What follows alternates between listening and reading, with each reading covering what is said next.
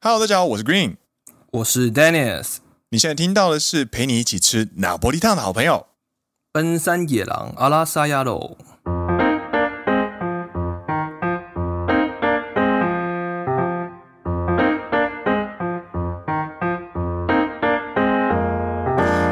耶、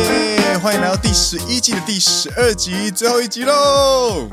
没错，奔山野狼是一个由两位在日本当社畜的上班族所组成的团体。好像忘了讲 Dance Green，认真听长知识，轻松听好舒服，所以放着当背景音也可以很舒服的收听哦。只要你喜欢日本文化或对日本有兴趣，都欢迎你的收听。听完觉得有趣的话，欢迎按下订阅，加上 Apple Podcast 还有 Spotify 五星推荐，并来 SNS 留言跟我们聊天。Green 和 Dennis 土下座，感谢你。感谢你，今天是十二月十七号，然后明天呢就是十二月十八号，所以今天呢，严格来说呢是 Dennis 三十岁的最后一天。 Yes。 Happy birthday to you！哎ありがとう。嗨， 嗨，那今天刚好也是我们二零二二年的最后一集，最后一集哇，早いね，嗯，又要到二零二三了呢。又到了这个时候。嗯，每年的年尾，总会让人想要看一部暖暖的作品。是这样子吗？是这样啊，接是过这去的样，吗？是啊，是啊是啊，不是啊， 是这样接过去的吗？应该不是，应该不是，应该不是，应该不是。 我只是要找一下我们今年做了哪些东西。啊，我们今年是做了蛮多事情的啦。我们今年的第一集是，我们今年的第一集是呃，是开始十八岁成年是什么东西？就是二零二二年的四月开始，日本将成对对年对对对对对。成人的年龄从二十降为十八岁，应该这一集吧？对对对，然后还有聊什么哦，Sapporo b 鲁的大人电梯啊，然后什么跟那个编辑的阿诺内啊合作啊，然后还有哎，Sapporo 这个诶是今年的哦，今年的 Sapporo 好像是哪里的城市呢？ 要这样接过去吗？哦，好像也是可以哦。 哎，Sapporo，你你说的难不成是北北北北海道的那个 Sapporo 吗？对，就是北海道这个 Sapporo。没错，我们今天这样，我们要这样接吗？好了，不过呢，在讲今天的主题之前呢，哎应哎该说我们就直接讲说我们今天要讲什么吧。 我们今天要跟大家聊的其实是初恋这一部，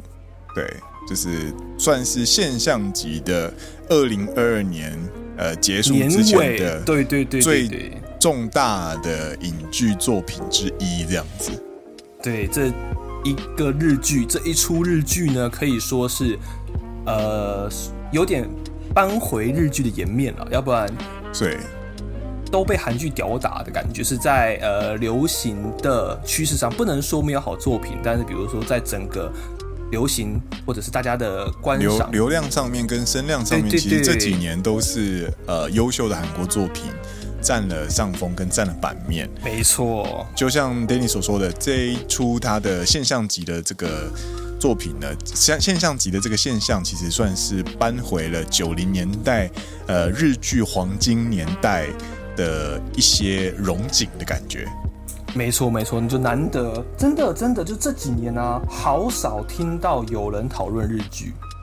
就就举我们的脸书河道上面来说啦，没错，就看几乎看不到有人在讨论日剧了。现在都是贴一些韩剧的截图，然后就说，哎、这一集怎么样怎么样，它就会产生一些讨论嘛。然后像那个呃 Netflix 台湾社群里面，他们也会去贴一些呃画面截图，然后就说什么怎样怎样怎样怎样。然后到了这一出的时候呢，我必须说，除了在呃连社团里面会讨论之外呢，几乎很多很多的公众人物 QL 都会去讨论这一部。嗯，难得啦，蛮难得。非常难得，而且因为自己刚好也有在第一时间看，所以有一种正在参与一个大事件的感觉，其实是蛮开心的。所以今天就要来跟大家聊聊这一部作品，但是还是要先打预防针，或者说先给一个警语。对，今天本集有着大量暴雷， 我们已经忍了两个礼拜了。如果如果你在这两个礼拜没有看的话，我个人是觉得你大概也不会看的啦。所以呢，就是我们就今天要准备来聊了。所以，如果你还没有看过这一集，你将来也想看的话呢，这一集可以稍微之后再听哦。或是你不介意被被雷，就是其他人的剧情影响，就是你事先听到剧情也不会被影响到的话，你也可以听到。但是就是说，我们今天会讲到大量剧情，对，没错没错，哎，没错，嗨，所以ことで那我们就一起来聊聊这一部《h a t s k o i First Love》。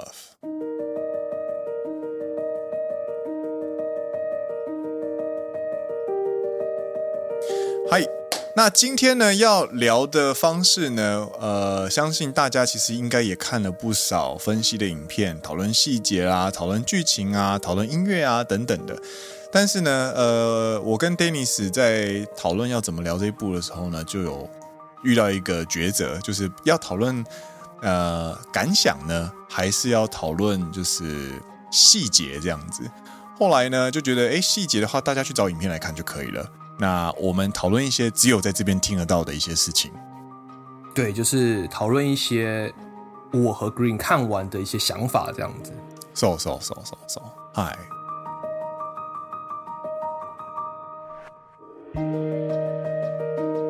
第一点呢，我们想要来讨论，就是这一部让我跟 Dennis 呃欣赏的点有哪些？这样子，你欣赏的点，就是因为我可以很明显的感受得出来，就是你一看完就大推、特爱、超级爱这部《初恋》这样子。对啊，看第一时间看完，然后还写了一长篇的那个记录，然后放在方格子上。这种等级的规格，大概只有周杰伦发专辑的时候才会有。所以对我来说，在我心中，就是这部的第一印象是非常崇高的。那就要问你啦，你嗨嗨，欣赏这一部《初恋》的点在哪些点？先从一些比较好理解的、比较直观的地方来说，嗯哼，就是他的角色色调，他的他的整个色调非常非常的柔和跟漂亮，而且带有很强的颗粒感，会有让人很有很有怀旧的感觉。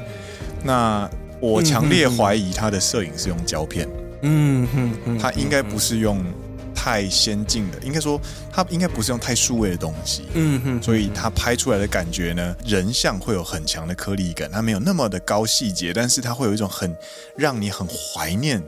的一种感觉。然后嗯哼画面美之外呢，其实它在角色的细节上面呢，它都有一些很细心的地方，包含呃，并木琴到我们的哈鲁米吉，它就是一个嗯热情的红色这样子。啊，年轻的时候呢，对，然后诶，野口野樱 Noguchi Yae，它呢就是一种淡淡忧郁的蓝色冷色系这样子。嗯，然后有趣的是，还有什么？你知道野口野樱啊，就是 Noguchi Yae 讲他的儿子对小醉，对，你还记得他的他的代表色是什么色吗？我不知道哎、什么颜色啊？浅蓝色。哦，，对，他这个有一种你知道事出同源，就是同呃同同个源头出来的感觉，然后是嗯哼哼哼哼，而且是个性其实也蛮像的嘛，就是有点小忧郁的感觉。嗯哼哼哼哼。对，然后还有丁香花，它其实呢是在剧中是扮演他们的呃，算是一个很重要的象征嘛。那就是野口最喜欢的花。对，你知道它的丁香花的紫色啊，其实就是红色跟蓝色混合出来的颜色。なるほど。 So，然后更有趣的是，在野樱遇到大事件失忆之后啊，嗯哼哼，他们是不是各自步入各自的感情了，对不对？对对对到那个时期的他们的衣着对，情道就脱离了红色，野樱也脱离了蓝色，就回到一个大地色的色系，我感觉情道就变得像灰色吗？印象中是比较灰。棕棕色、棕色或灰色。对对对对嗯对、哼哼哼哼，对。然后到最后才又回到他们的代表色的那种感觉，啊，なるほどね。所以它的颜色其实有搭配他们的心境，然后加上他们的画面处理的很美，你在视觉上呢就会非常非常的舒服，这样子。なるほど哎。当然嗯不只是画面啦，我觉得嗯，音乐也是一个很重要的要素。哦，哪里你觉得哪里重要？不止音乐很好听，就是他们经历的时代感，很大一部分是跟你我三十代的人嗯，重叠到的部分，这样子。它的剧情呢，其实是横跨了二十五年的时间轴，所以是具体来说是一九九七年到二零二二年这二十五年的故事。没错，没错。对，所以他们其实在这二十五年之间所发生的事情呢，跟现在尤其是奔山野狼的目标客群的这二十六到三十五岁的人呢，其实都是非常非常有共鸣的一连串的事件，包含一九九七还是一九九九年上映的《铁达尼号》。嗯哼哼哼哼。或者是呃希望号探向宇探探测宇宙，这个可能台湾人没有那么有共鸣啦。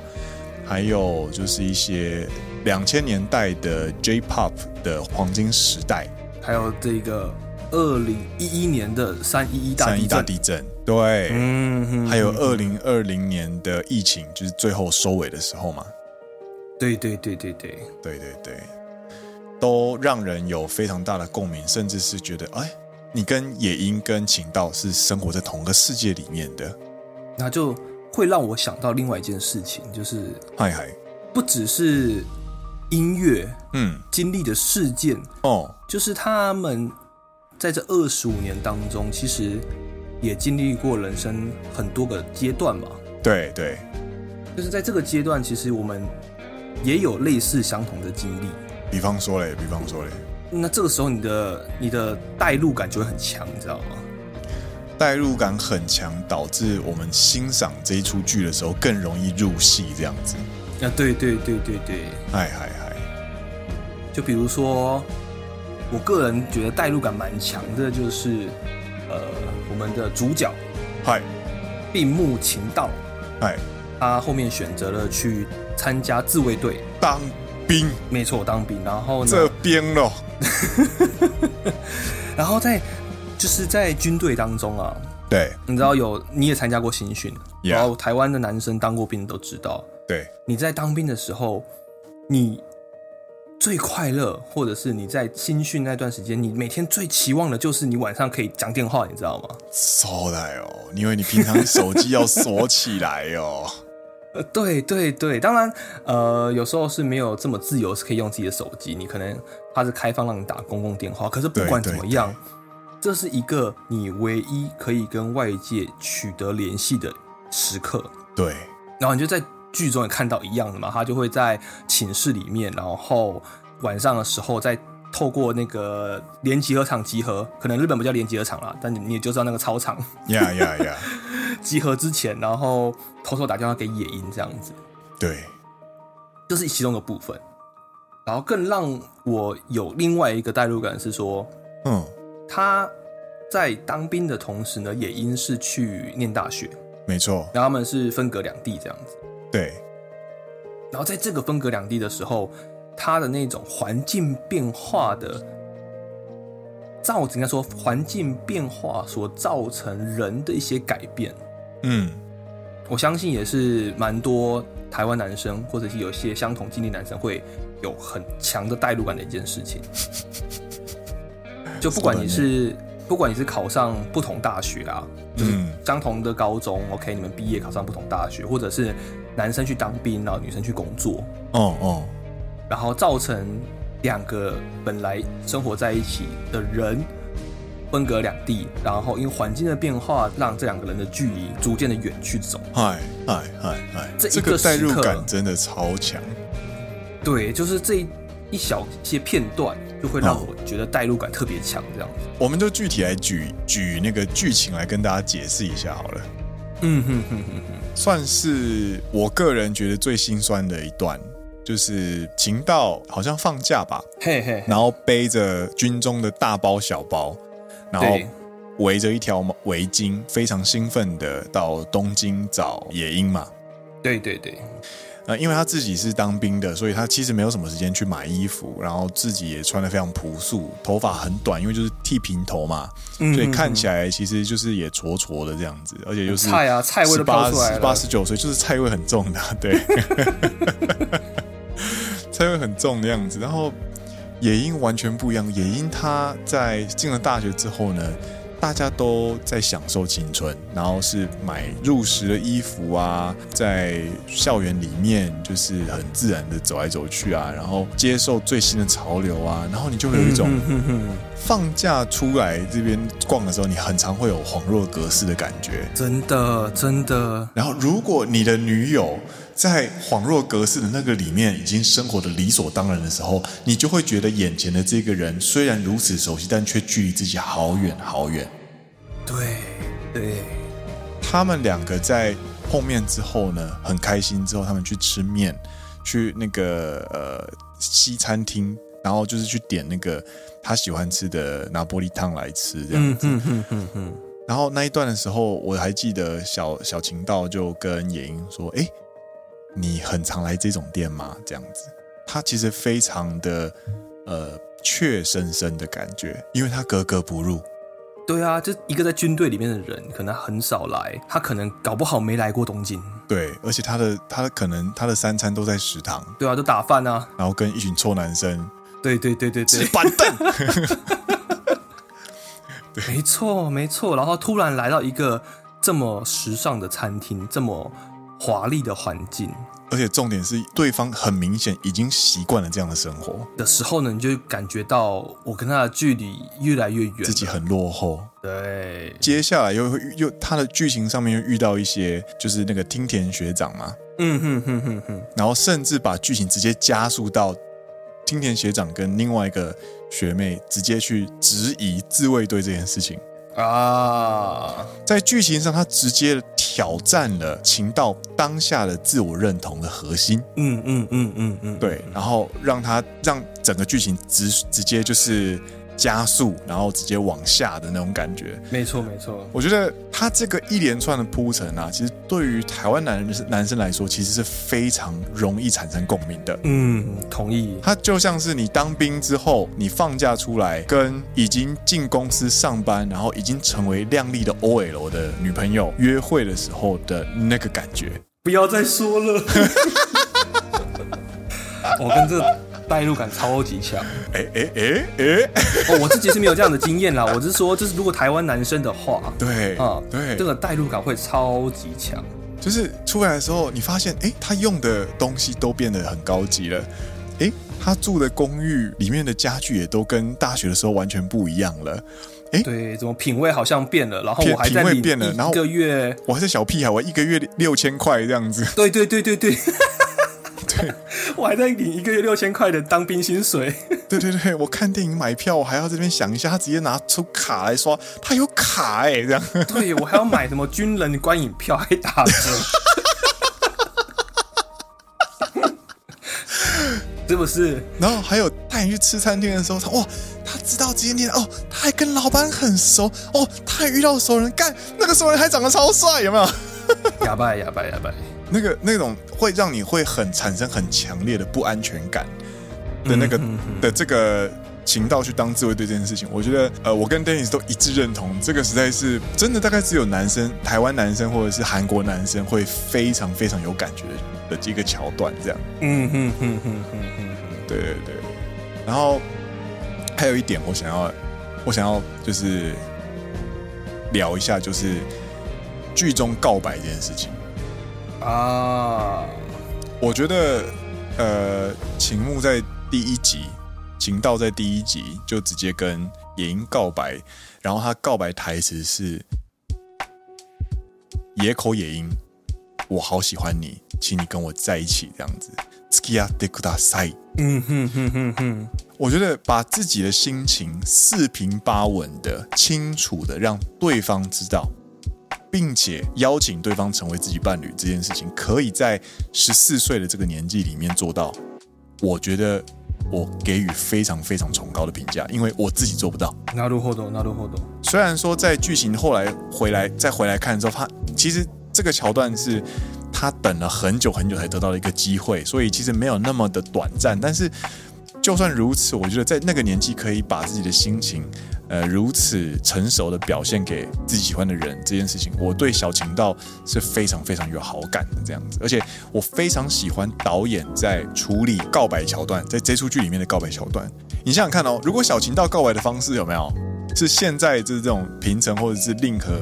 令和年代的小朋友在告白的样子的话，就会比较油一点，就很油或者是比较轻浮一点点这样子。就是会怎么讲，这种四平八稳的告白对会让人感觉比较无趣啦。如果因为他们过去都这么做嘛，对所以他们在不断的改变、不断的改变之后呢，对但你又突然突然回到了那个瞬间，对对对你就会觉得就是很怀念、很纳斯卡西，或者是说原来很单纯、很直白的传达自己的心情，也是一件很美好的事情。你说的太好了，没错。就是怎么讲，还当然很很多很油的啦，就比如说，就是我们就我们就讲土味情话。对对对对，对如果他今天是用土味情话，就会我比较直接关电 视，你直接看电视， 干这个烂剧，妈的这样。没有，或是更那个、啊、更隐晦，有没有？嗯，我想要一生吃你的味噌汤，这样吃你做的味噌汤那。个是昭和了 啦，哦，对不起，是现在年是平代成对不对错？字了啦现，在是平成是不是哈？哦，不好意思，不好意思。平成了，已经平成了，只是平成早期，好不好？平成哦早嘿嘿 期。哦，那个是昭和，对，想要喝味噌汤是昭和的，对。 so so so so so。 OK OK OK，好啦，那聊到社，就是透过呃告白这件事情聊到了角色啊，角色这件事情呢，其实呃，接下来我们想要聊一点关于剧情的地方哦。角色的部分啊，剧情跟角色的部分，对，我跟 Dennis 在，呃我先看完这一部，然后我很强烈的去跟 Dennis 说，我接下来会聊这部，你给我赶快看这样子。啊哈，对 嘿然后没错， Dennis 立刻看了，然后看了他看了第他看到第第三集的时候就开始疯狂的密，我就说干，秦道是个渣男呢、秦道是个渣男呢、这样子。也没到第三集啊，第三集是我是先跟你说，嗯就是这个这个东西代入感太强了，好像看有点痛这样子。啊啊就是第，啊啊三集是带当到当兵嘛，对 不对？对啊，对对对，看你痛苦这样子， 先看你痛苦之后，然后看并完不那一是段剧，情不好，而是因为太看代入感太强了，所以让你有点难以看下去，因为很怕受伤这样。然后发现后面发生一个重大的剧情转折点对之后，就开始吐槽 了嘛。对对对对对对对，就是哎，干、他有女朋友哎、那这个不就这个就出轨吗？这样子，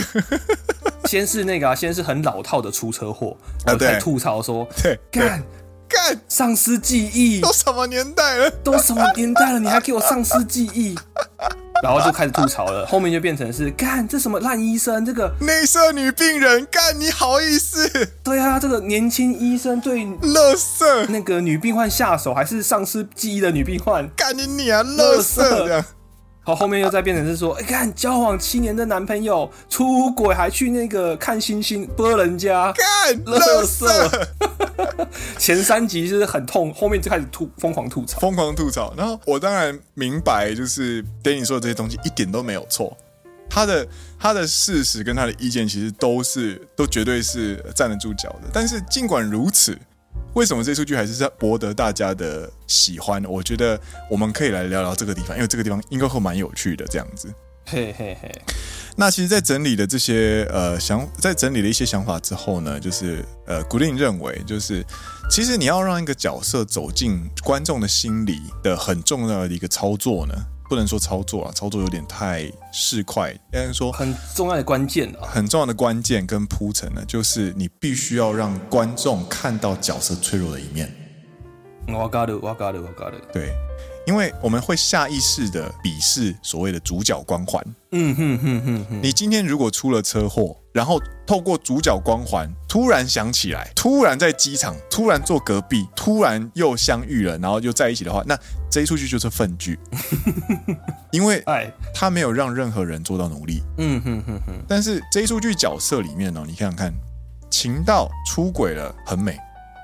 然后也因未婚怀孕，嘿，就是每一个角色都有所谓的哆啰哆啰的利亚鲁的的课题在。嗯哼哼，然后这些角色也分别在面对这些课题的时候，产生非常脆弱的时刻。嗯，观众其实可以透过他面对这些课题时刻的反应，去共情这个角色。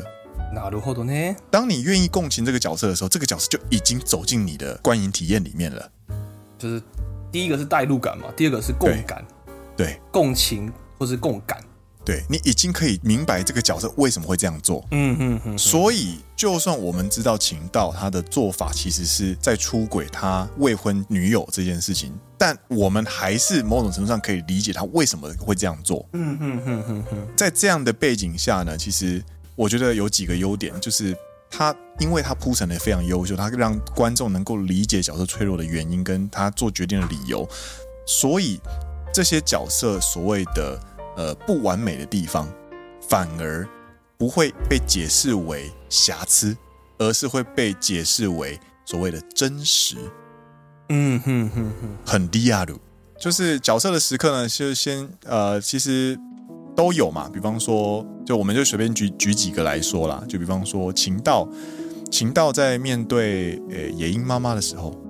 啊，很脆弱的时候，他毫无还手之力。所谓的脆弱呢，就是包含角色无能为力，啊哈哈，对对对，或者是绝望、脆弱，嗯哼，那些负面情绪占满他，让他毫他完全无法振作的那个时刻。比方说，秦道面对野樱妈妈，或者是野樱面对野樱爸爸。嗯，なるほどね。嗯，野樱面对野樱爸爸，在剧情里面，他爸爸出现的次数其实不多，但是野樱在面对他爸爸的时候，是有很强的憧憬，但又有很强的自卑。嗯哼哼哼，对，嗯哼哼，所以我们会立刻去怜惜野樱的情境。そうだね。更不用说，就是受奔山野狼主持人呃 Dennis 最最喜欢配角第一名的很美，硬要把它加一个这么长的抬头，对了，对对对对对对对，很美她她其实我我个人认为她的脆弱时刻反而是配角里面最多的，嗯哼哼哼。而且都集中在第八集。第七集、第八集吗？对应该是后面。我记得，因为我印象非常深刻，就是它出来的场景很少，对后面才一次全部蹦出来这样子。对，她前面的存在感都会让你觉得，哎，她惨了，她是个原配这样子。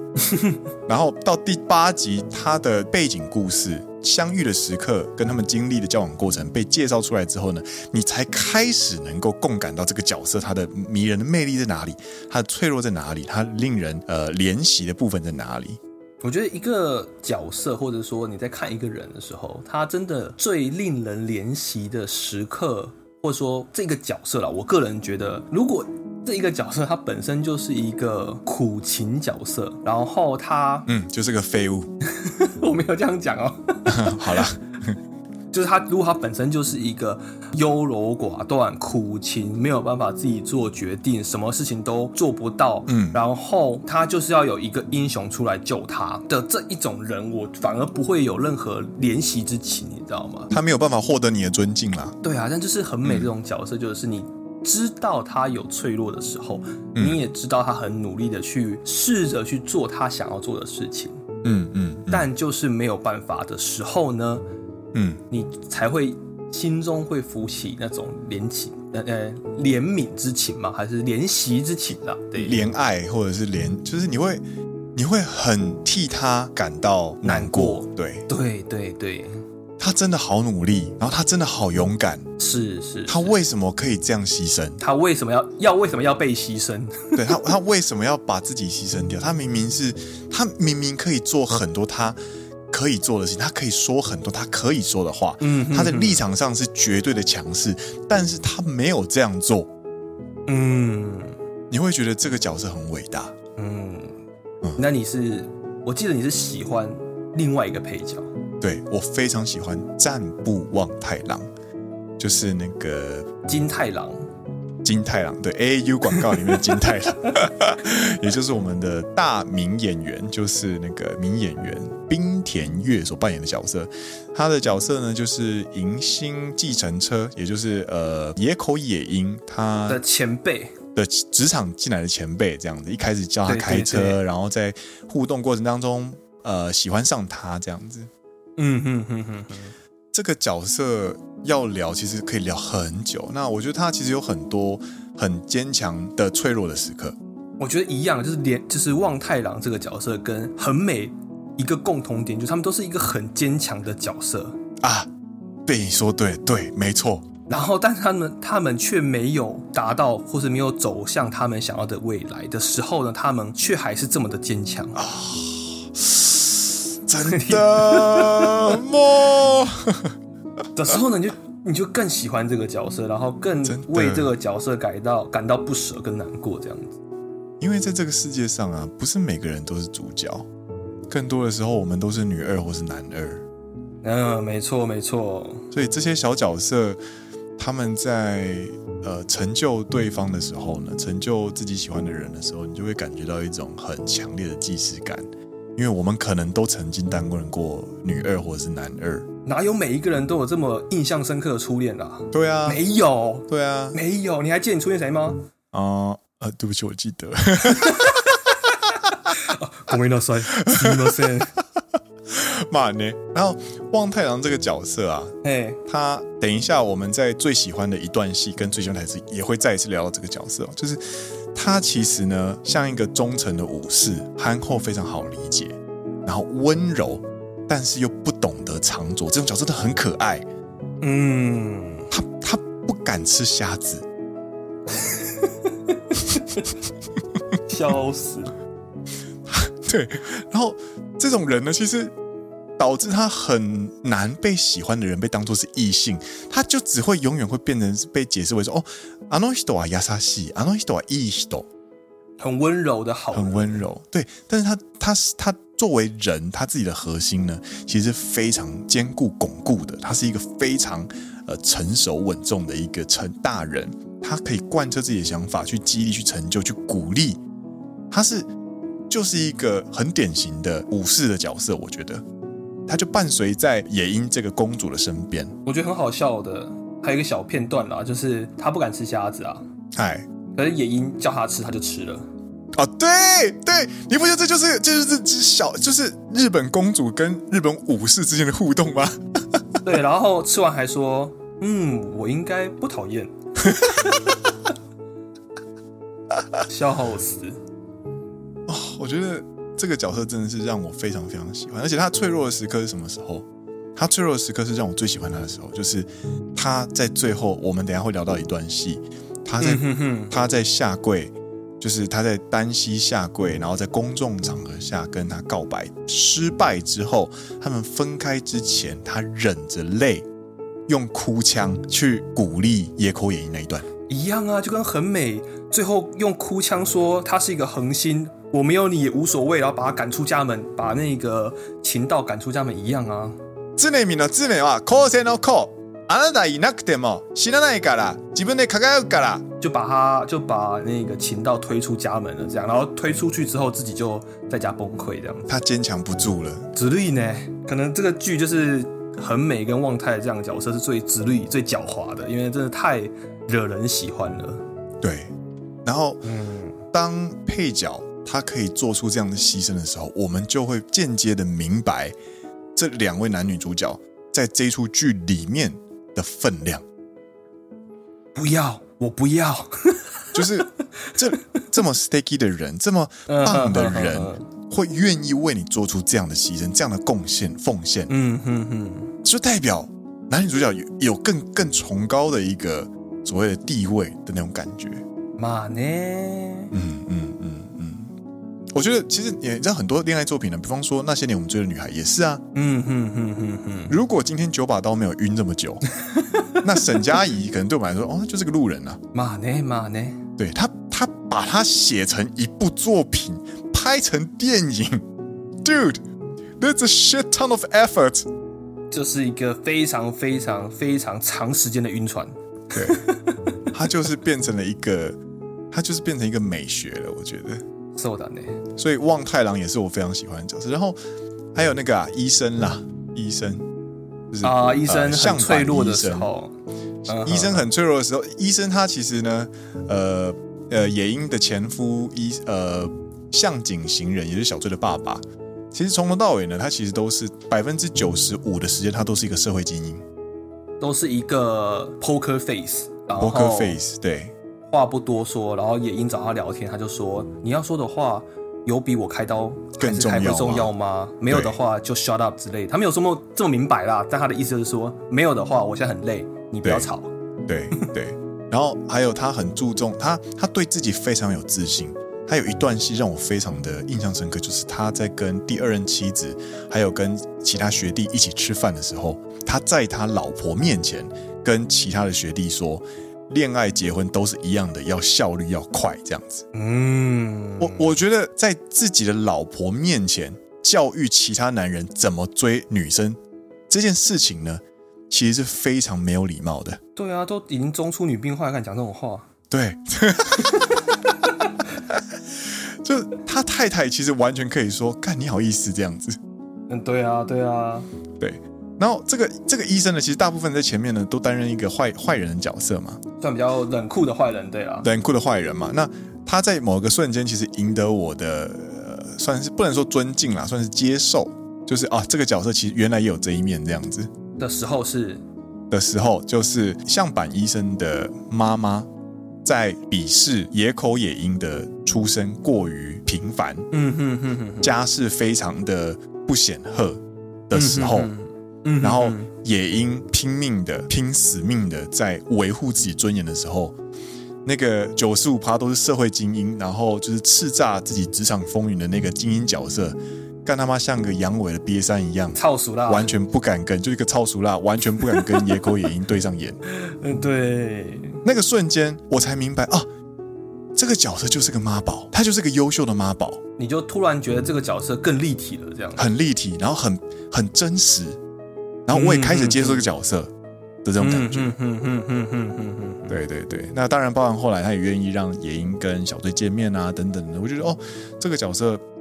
会让我觉得有平衡到，也哦让我很喜欢这样子。なるほどね。嗯，然后还有什么野樱的妈妈，我觉得野樱的妈妈算是这整部剧里面最不显眼的、最抢眼的灵魂人物，就是很不显眼，但是又很抢眼，因为她担任了很重的角色。应该说很不显眼，对，但它是一个 key point，它是一个他是一个非常对重要的人物，这样子。对对对对对，他做出很多让人不能理解的决定，但是他也为了这些决定，其实也付出了很多代价。嗯哼哼哼哼哼哼，就像他擅自的没收了请到军中写的信，嗯哼哼哼哼，然后最后他让自己女儿去选择医生，步入一个豪门，结果最后被离婚，孩子也被带走，然后自己在家里就或者是他酒，喝着酒，然后就是崩溃，就是说笑着说，为什么这一切都没有办法顺利？嗯哼哼，那个瞬间让我觉得啊，这个人其实他初衷是好的，但是他没有获得他理他想要的东西。但讲到野樱妈妈，嗨嗨，就是我必须要讲一件事情，就是我觉得这出剧的安排哦哦就在前面，他是把野樱妈妈塑造成一个蛮开明的，也是蛮理智的吗？或者是说，其实是一个算是偏白脸的角色？哦，受胆呢？呃，你看他们告白的时候还上去，就是给他丢那个外套，有没有？对对对，然后还说你可以交往，但是你要把她在午夜之前带回家就好了。然对后，，然后如果你让她怀孕，我就杀了你这样。 对对对对对对对对对，算是一个比较开明的角色，但在出了车祸之后，就一切剧情急转直下，她妈妈就变成一个黑脸。对，然后说到出车祸这件事情啊，其实我有一个一直以来就是我看完这出剧的时候就有一个想法，嗨嗨嗨，なんでしょう。就是你不应该让他妈妈背这个锅。然后就是我觉得出车祸这个剧情也是一开始我有聊到嘛，我就疯狂吐槽，我觉得这出车祸这太老套了，你知道吗？他就是日剧那种感觉。它太太老套了。我反而对会觉得说，你应该让看这出剧的人，或是说看这出剧的韩国、台湾男生们更痛苦一点。就是讲到这个，为什么讲到这件事情，就是因为出车祸，你会让所有的人都知道，哦，就是一个没有办法，他出了车祸，他丧失记忆了，所以他后面的一些决定，你都可以用因为他出车祸所这个理由去解释，你知道吗？对然，后很多时候你就会没有办法去仕方ない。对对对对对，但是呢，其实，在录音之前我就跟 Green 解释过这个理论，就是如果你不要让野姨妈妈背这个锅，嗯如果你把出车祸这个剧情改成更真实一点，嗯，改成什么样呢？改成野樱上了大学，选中了他那个他叫什么大学啊？东央大学还是东东什么大学？应该是中央跟东京大学合并的东央大学。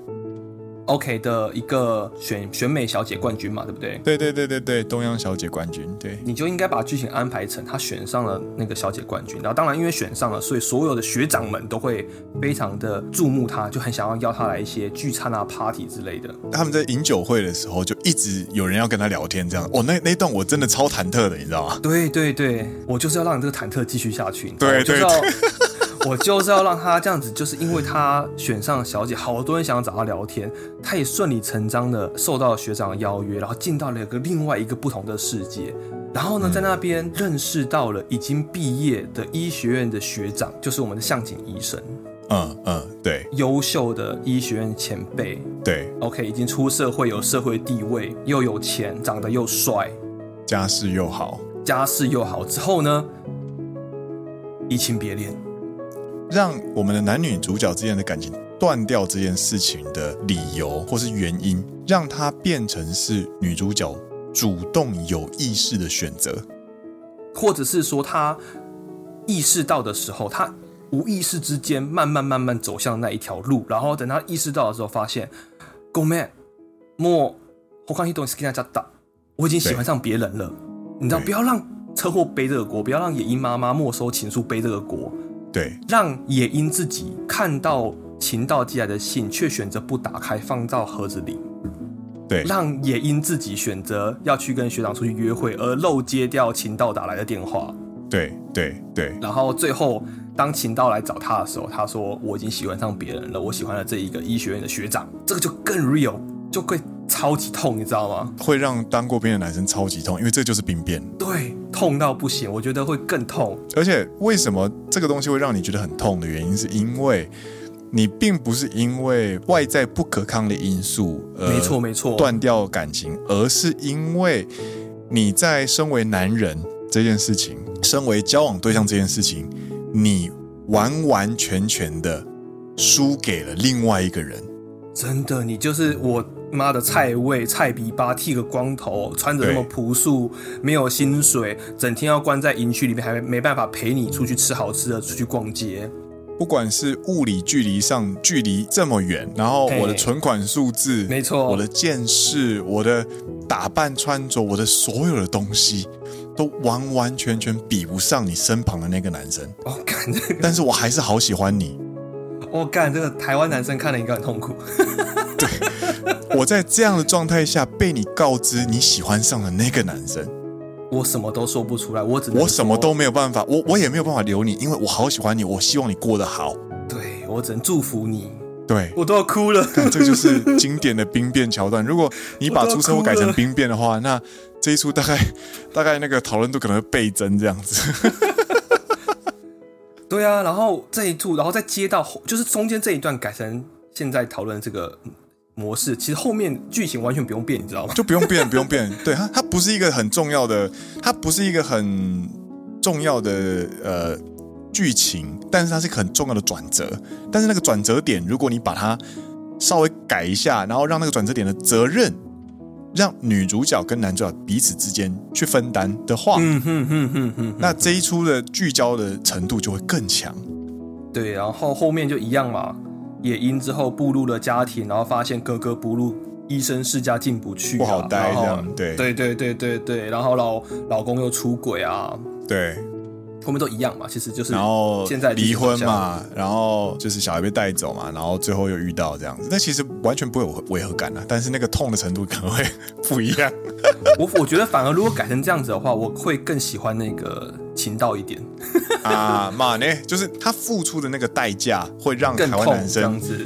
心中有很强烈的共鸣，产生更高的尊敬，就是干兄弟，我懂这样。我懂你，对对，就是被兵变，但你还是很对，喜欢这个女生，然后终于在我懂。过了十多年再次相遇的那种对对心中那个洞，有个蛋呢，有个蛋呢，这样子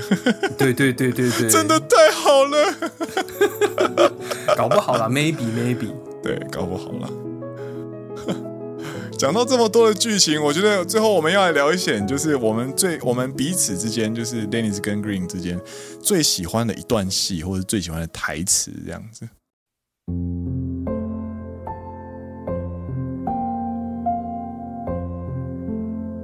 其实呢，在这一出《初恋》里面呢，它除了呃剧情上有一些很经典的日剧元素，然后时代呢也刚好设定在很经典的日剧黄金时期之外呢，其实它也有也呃算是非常经典的日剧 pattern，就是所谓的顾左右言他，然后最后带入自己真正想说的话这件事情。它嗯，具体来说，就是主角会先讲 A B C D E，但是他其实想要讲的是 X Y Z。完全没有关系的两件事情，其实是有的，但是你听起来乍听之下的时候，你会不知道他在讲什么东西。但是他会把那个东西带出来的时候，会呼应到前面那一段他想讲的事情。或者是他会譬喻，这是一个隐对喻啦，它就是一个对隐喻对对他会先隐喻一件事情，然后剧中的人物就会知道，一定会知道说他接下来会讲真正重要的事，然后观众就会跟着等那个结论。那个结论一出来之后，你就会发现前面的那个比喻是蛮有趣的，这样子。嗯哼哼哼哼，那这边就来问问 Dennis，哎、在这一出诶、初恋纵横九集里面，你觉得你特别喜欢的、最喜欢的一个戏一段戏，或者最喜欢的台词是什么呢？最喜欢的一段台词，我觉得应该是，应该会是我们男主角哎闭目情道对野樱他儿子在机场说的那句话，就是他本身是一个呃飞机驾驶员，嗯，对，然后他就跟他的儿子醉嘛，就说小醉你知对，你知道吗？在开飞机的时候，有一个速度叫做 V one 速度，嗯是一个决定命运的速度。嗯嗯，当你的飞机的速度啊在 V one 速度以下的时候呢，你可以选择不要起飞，停止起飞。就是你开飞机的时候，就是一直在开，嗯，加速嘛，对不对？嗯，当你还没超过这个 V one 速度的时候，你可以选择我要取消起飞，就是我现在开始减速，我不要起飞了。嗯但是他说，只要超过了这一个 V one 速度，不管发生什么事情，你都必须起飞，因为嗯可能我一些物理上的逻辑来理解，就是说，你只要超过这个速度的话，你在减速的瞬间，你可能会发生很大的危险，所以你不管发生什么，都必须先起飞，然后再降落。嗯，或者是你的你到达这个速度之后，你需要减速到完全停止的距离已经太长，会太危险，这样子。对对对对，你可能会就是撞到东西或者是掉到海里，所以你必须要直接起飞。没错，你必须你必须直接起飞这样。嗯他说，人生当中或许会有好几次像这种必须做出抉择的时候，就是你已经到达这个速度了，你必须要起飞了。嗯然后他说，那如果你遇到这个状况，或者说你在开飞机的话，你会怎么做呢？嗯你会迎头面向那不可预测的风，嗯或者是你要等待风起风之后乘风而起，嗯嗯嗯那这句话它就是其实是在有一部分在暗喻那个罪，他在面对，因为他们前面是在讨论他喜欢那个女生的这件事情嘛。那位舞蹈家，没错没错，那位舞蹈家，那他前面在讨论说啊，我觉得我没希望了啦，怎么样怎么样怎么样。之后他就说了这啊段故事，他身旁有一个比我更强大的人，这样子。对，他说了这个故事这样子。对对对，哦，原来如此。但我觉得不光只是这个暗喻啊，就是我在这句话里面也是觉得说，是就是他说的有一部分的道理是，就是像人生当中，你很多时候你就必须做这种抉择。你上个礼拜是不是也在那边讲说陪你一起做决定的好朋友啊？类似，其实我会讲到当兵，有一部分也是因为这一个当兵那一部分就是初恋嘛。然后在做抉择的时候，其实有一小部分也是说，最近很多事情发生一些很多事情之后，呃，有一些感觉这样子。嗯，なるほどね。嗯，所以我蛮喜欢这段话的。这段真的蛮不错的，嗯，而且它是发生在第几集？第八集，嗨，第八集，我跟你讲，这一出剧，第八集，它的精，它第八集根本是精华中的精华，你知道吗？ 他把所有嗯一到七集所铺陈的东西，全部在第八集串起来，然后做个整理，这样子。然后第九集就是终极大收尾第，我觉得这一出剧呢，第九集有点像是 SP 的感觉，啊，塔西卡尼娜，对我来说，对它停在第八集是最美的，因为最真实。嗯哼哼，那我要来分享我最喜欢的一段戏哦，其实也是在对第八集里面。然后呢，有趣的是呢，刚好是在 V One 速度这一这一段戏的前面一段。然后 V One 速度后面就是我们的很美说出了那一段台词，有没有？有没有？精华全部都聚集在第八集。对啊，就是先说完 Green 最喜欢这一段，然后再说 V One 速度，最后就是接着很美说出了我是一颗恒星，没有你我也可以活得下去，你滚吧这样子。对对对对对，干、第八集超棒的。所以你喜欢那一段是哪一段呢？我喜欢的那一段呢，其实就是望太郎的告白哦。就是望太郎，其实在这一出剧里面，他是一个苦情的男二。嘿嘿嘿，他就是一直诶、算是男三了啦，男二应该是小追。骂呢？但是就是嗯，妈蛋骂骂骂，懂你意对思。，男配角，那男配角，男配角。然后他就是他做了很勇敢的决定，就是在大街道上面直接单膝下跪，然后还一只手举起来邀请野樱跟他说 “ski des o s k i s t e k u d a s a 哦。这个也是四平八稳的告白，而且是在大庭广众下，哦，这个更有尬值，让我更厉更尊敬他了。嗯然后当然呢，想当然尔呢，我们的野鹰呢就直接跟他说“国美纳赛”这样子，然后呢，他就自己拍拍他的那个膝盖，有没有起来？然后就是一方面觉得自己很蠢，就是很很卡库瓦瑞，然后一方面呢又想要知道说到底是谁这样子，嗯，他就说是你最近在一直在联络的人吗？然后他就说，就算笨拙的我，我其实一直也都知道，因为你在回那些讯息的时候，其实亚裔讲的表情是完全不一样的。嗯，然后亚裔讲就说，当你发现自己可以有一个人让自己好喜欢、好喜欢的时候，那个瞬间会让你觉得活着真好。不管那个人现在和谁、在哪里、做什么样的事情，心中那份感情其实是不会改变的。所以我觉得这样就够了。至少我努力的告诉我自己，我必须要觉得这样就够了才行。这个是这段戏的前半段。那告白失败之后呢？就是嘛，当然告白那段戏真的很可爱，大家一定要去看这样子。然后告白失败之后呢，他们就准备要离开了嘛，然后要在车站前面要分开了嘛。嗯哼哼，然后这个时候呢，呃，其实告白失败的望太郎他其实是很想哭的，但是他还是鼓起勇气，然后算是整出剧里面他最后一次跟呃野樱的交谈，这样他就说，其实我还是相信有命中注定这件事情。有一天，在乱糟糟的办公室里面出现了一个特别的人，他看起来就像是一只外外国品种的猫咪，如梦似幻，晶莹剔透。多亏了这个人的出现，我终于又可以满怀期待的去上班。我甚至敢吃虾子了。或许这样说是命运，其实是很夸张的事情。但如果我未来有一天成为了养虾大户，娶了老婆的话，我相信人们都会这样说。他们会说，野口野樱改变了站不望太阳的人生。但是人生往往如此，看似随机的相遇，每一次的相遇都有它的意义。回到刚才所说的话，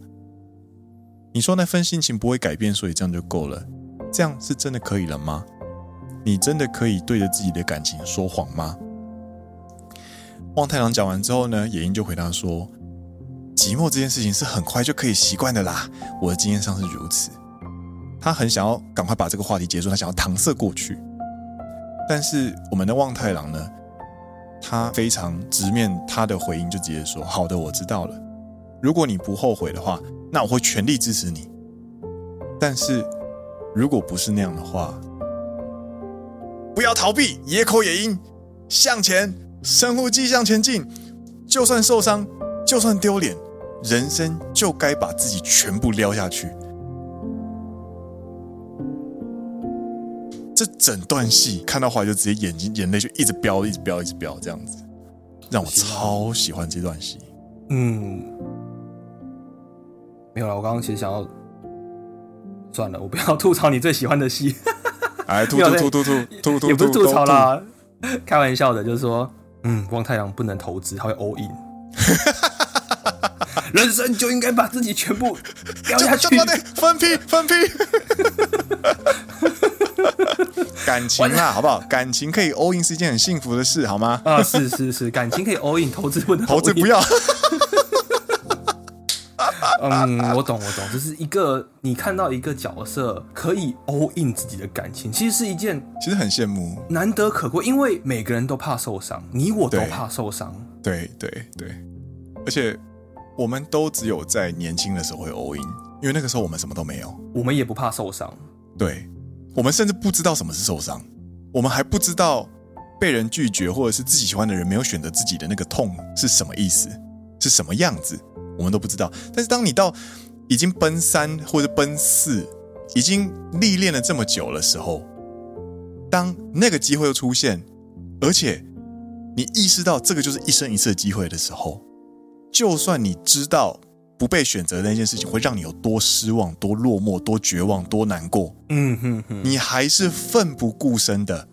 把自己所有所有的情感上的资产全部给它撩下去 all in 下去，你就会，all in 下去。很喜欢这个角色，然后很珍惜这个角色，因为你知道这件事是多难得可贵的。真的很珍贵，就是你一个角色可以如此的纯粹，是非常非常珍贵的事情，没错，没错，所以我就非常喜欢这段戏。对哦，这真的是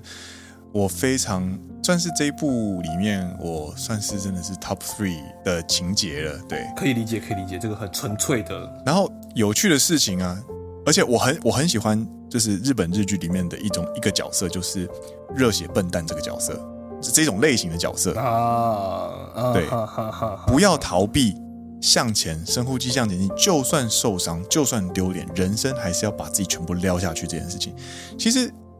这个东西，其实我觉得是因为我自己做不到，然后我也明白这件事情很重要，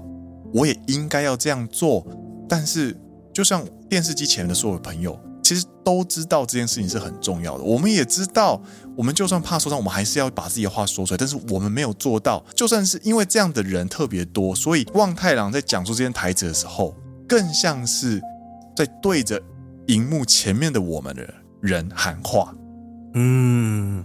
所以会直接扎进来我们心里。我们眼前这个这么挫、这么有趣、告白会还会被笑的人，他可以以身去实践出这么令人激赏的一个美学。我觉得这个就算是这个角色在大家心中，我觉得升华的一个很大的原因之一。我就会激励你这样子。对我们都有被激励到。然后、嗯有趣的是，嘿， Dennis 喜欢的这一段桥段，就是 V One 速度这一段，跟野鹰的我我非常喜欢，就是望太郎这一段呢。其实呢，他们有一个共同点，什么共同点？就是这对母子啊，哦，这哦哦，哪这有对共母同呢？子都是被激励的一方。这对母子都没有什么自己的主线想法，是 不是？这对母子都在遇到喜欢的人开始迷惘的时候，嗯，被身边的那一个人所激励的桥段。我觉得这个桥段让我觉得嗯真的非常非常有趣。塔西卡尼呢？他儿子需要闭目情道去激励他，然后鼓励他去追那个女生，这样子。对，而且你刚刚说还是等待起风后乘风而起这件事情啊，嗯它其实它原文的字幕其实是呃，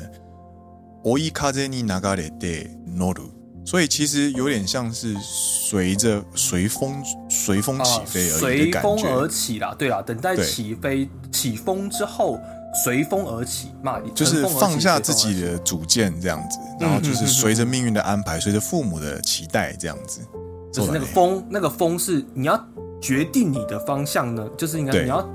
自己决定你要飞的方向，还是嗯你要等待风去决定你的方向？そうだね，そうだ对，你ね就等待风起来之后，你随着风起，对啊，随风而起的翻译比较好了，乘风而起有点比较算是偏主动的一个中文。 对，乘风的话就是乘风，就是你应该是面对风头，所以你是逆风的。没有没有，乘风而起是顺着风，逆风而起，你才才会有逆风飞翔这件事情啊。啊，然后呢，然后对，嘛，乘风而起算是随风而起一个比较正面的说法啦。但如果是对用对对随风而起的话，就会更偏向于你被风带着走，带着走的感觉。啊，对对对对对，所以一个是被飞行员鼓励，一个是被日本武士鼓励，这样 一个是被日本计程车司机鼓就励，是两个都司机，两个都司机，这一个开的是飞机，一个开计程车这样子，哦，红麦啊，红麦啊，红麦啊， 所以口头对死。这是什么大巧合？我们又发现一个巧合，是不是？我们发现一个巧合，这对母子都被司机激励。 啊啊！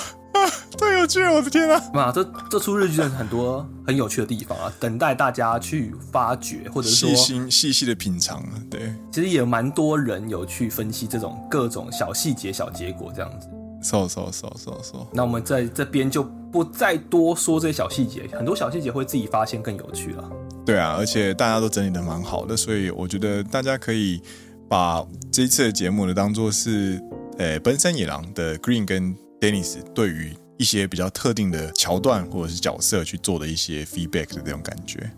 嗯，我还是觉得车祸很烂，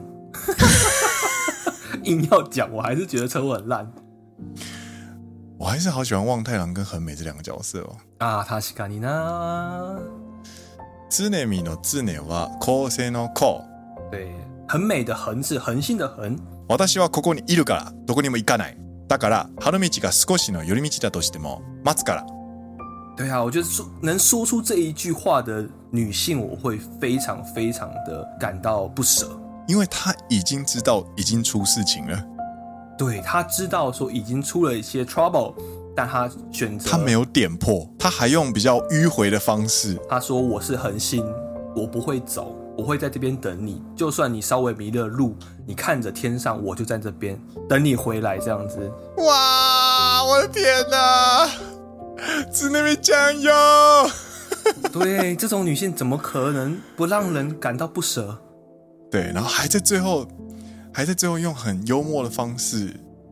さあ、最後会いたいのよ誰？对对对，他最后问了，应该说秦道想跟他聊聊两个人之间的关系，对，他选择了用一个故事去问秦道的回答。他说：“对，如果今天有一有一天你是一个猎人，你上山打猎了，然后他应该是一开始应该是说黑熊吧，他是一开始说北极熊，哦北极熊，然后他说去山上打猎，然后你被同伴打打伤这样子，你去山上打北极熊，然后你被同伴打伤了，你会你快死了，你最后死之前想遇想看到谁，最后一面想见谁这样，然后嗯我们的白木男主角就说山上没有北极熊没，有北极熊，对，我就是我就觉得干你娘，你在那边冲他小，有够白目。对，其实然后他说其实，在第一次被吐槽的时候，恒美已经用完她所有的勇气了，因为其实我刚刚又重新看了这一段啊，他手在抖啊。她第二次开始在抖，而且她的表情是已经开始要哭了，她的眼神已经开始在，就是已经有眼泪了。变了，对啊，对啊，第一次的时候，她还还蛮那个，还很勇敢哦，就是嗯你就算骗我也没有关系，拜托你讲我。嗯嗯，第二次的时候，她已经她没有办法，她撑不住了。她觉得她已经完全失去眼前这个男人了，因为她在这么重要的时刻，她还去吐槽我 这样子，还在白目这样子，但 就是我后的后我面的就勇换了气问用题完这了样，子，对对对对对对那对，换了换了另外一只熊，伊卡多本啥？打了个挨对啊带他说，挨带打嘞。你最后想见到谁？然后他就说出了对不他起，双他他就是把手温柔的呃握住之后放下。ごめんなさい。つねみじゃないんです。对，对不起，不是你这样子，对，不是你。然 后，然后女主角那个时候其实已经崩溃，但是她还是就是忍住那个心情，然后跟嗯嗯，哈鲁米奇说：“自内米的自内哇，call 先到 call，你要讲几次啦？够了，够了，あなたがい你な要くて讲も几次？生きていけるから。对对对，就讲刚刚那一段台词嘛，就是恒星是没有你可以活着，恒星是会自主发光的，所以你就离开吧。嗨，我们今天的节目呢，算是年好末加长特别篇。好好好好好，我们赶快这边画个画个。哦你要讲一，讲，没有，我就是觉你要得你要讲什么？大你讲家啊其实你讲都啊是聚，大家其实都是聚焦在呃第八集最后呃，大家在呃小呃小小醉跟妈妈在阳台上听 First Love，然后也因在听的过程当中就是闪过回忆，然后想起回忆这样子想起回忆这件事情，然后大家都觉得津津乐道这一这个重疾的桥段真的是很棒，很很很很唯美，然后让人很揪心这样子。我跟 Dennis 呢，其实，在聊这出剧的时候，我们发现我们都聚焦在配角上面，因为配角其实也是很有趣的存在，而且其实配角很多时候他的演技要求其实比呃主角我觉得更高。不会输主角啦。配角为什么难，就是因为他如果演的不好，他就是龙套；但是他如果演太好，他会盖过主角的光芒。但通常主角的能演演技可能都没有配角好，所以配角还要控制火候。 所以真正厉害的人是谁？是望太郎吗？是望太 呃，可能是配角这样，所以我我们的着眼点就希望可以聚焦在这些没有那么被注目到，但是还是非常可爱，然后还是非常让人怜惜的小角色这样子。对对对对对，就觉得嘛，虽然这样有点你知道非主流，有点叛逆，就觉得听音乐回想起回忆都 demo 哦，红东尼，你就知道这是如果还一是个还 happy 是 end- 会很喜欢啦，还是会很喜对，欢就那个是乔丹，对，就是你就觉得，如果他是个 happy ending 的话，他什么时候都会回想起来，就是到一个点他就回想起来，你知道吗？对啊，反正那你一定会想起来，因为你是主角啊，对啊，所以你就觉得还让你演了那个那个《刺激一九九五》跟那个什么《白日梦冒险王》，你看，对啊，多棒！对啊， 你就反而会那个重要程度，在我跟 Green 的心里就会反而会往下掉，因为你就知道它它必然会发生，对对，就是车祸，OK，车祸你失忆了，你一定会想起来啊，对啊，你就想起来只是什么时候的问题而已 啊，对，不然你要怎么演，对不对？对，你要怎么演，你就是一生失忆嘛，这样子，所以我们会推荐或者我们分享给大家，会特别喜欢在配角上面这样子。但如果呢，你觉得我们的观点有趣的话呢，也欢迎你把这一集哦推给你，推荐给你身旁那位也很喜欢这一出剧的朋友。我觉得我们的观点呢、虽然不没有那么全面，但是我觉得呃，也应该会有不少人对我们的这样的聚焦在呃配角上面的这些见解呢会有兴趣。这样子，嗯哼哼，嗯嗯嗯，嗨、我觉得今天真的是聊得蛮深入了。对啊，我就觉得是年末 special 这样子。我觉得真的是也感谢啦，就是在节目的最后呢，也要感谢大家这一年来的支持。没错，没错，二零二二年，感谢大家2022的收听。对，然后我们就是二零二三年继续努力这样子。嗯，よろしくお願いします。我那个西马真的是二零二年发生了很多很多有趣的事情，然后嗯，也希望这个节目呢，看能不能继续持续产出有趣的内容这样子。好啦，我们今天节目就差不多到好，啊这这边边。告一段落啦，我是 Green。我是 Dennis，你现在听到的是陪你一起吃拿玻璃烫的好朋友，奔山野狼阿拉萨亚的，我们下一季，然后明年再见喽，大家拜拜。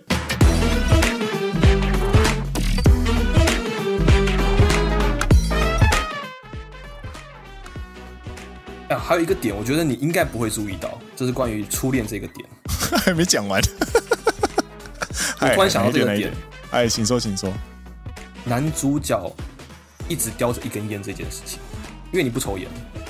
啊，这这个这一点怎么了吗？这是在 old school 的日剧才会出现的东西啊。现在的日剧男主角不抽烟啊，確かに，但是在比如说昭和，不要讲昭和这么早，你在平成平初成期早期，嗯，的男主角的时候，就是一定会叼一根烟这样子，確かに，因为现在就是日本年轻人也也不抽烟了，这样子，確かに臭いな这样。就是你就现在如果你在一个比较对不对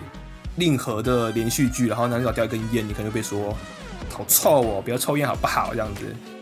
那种接吻的时候，タバコ臭い。いや、あれはタバコのフレーバーと言って、いや、臭いわ。对对对， 不是不是 tobacco 的 flavor，不是那个 cigarette 的 flavor，是对，烟臭味这样子，妈你的就不会有塞呀，你看你就不会有歌词里面出现什么 tobacco no flavor，不会，就是烟臭味。不，会，不会，不会，不会，我觉得这个是也是一个初恋有抓到一个点啊，就是你知道平很有那成初个期时的代，对嗯时代感感，い没い错没ね。错。そっか、タバコか。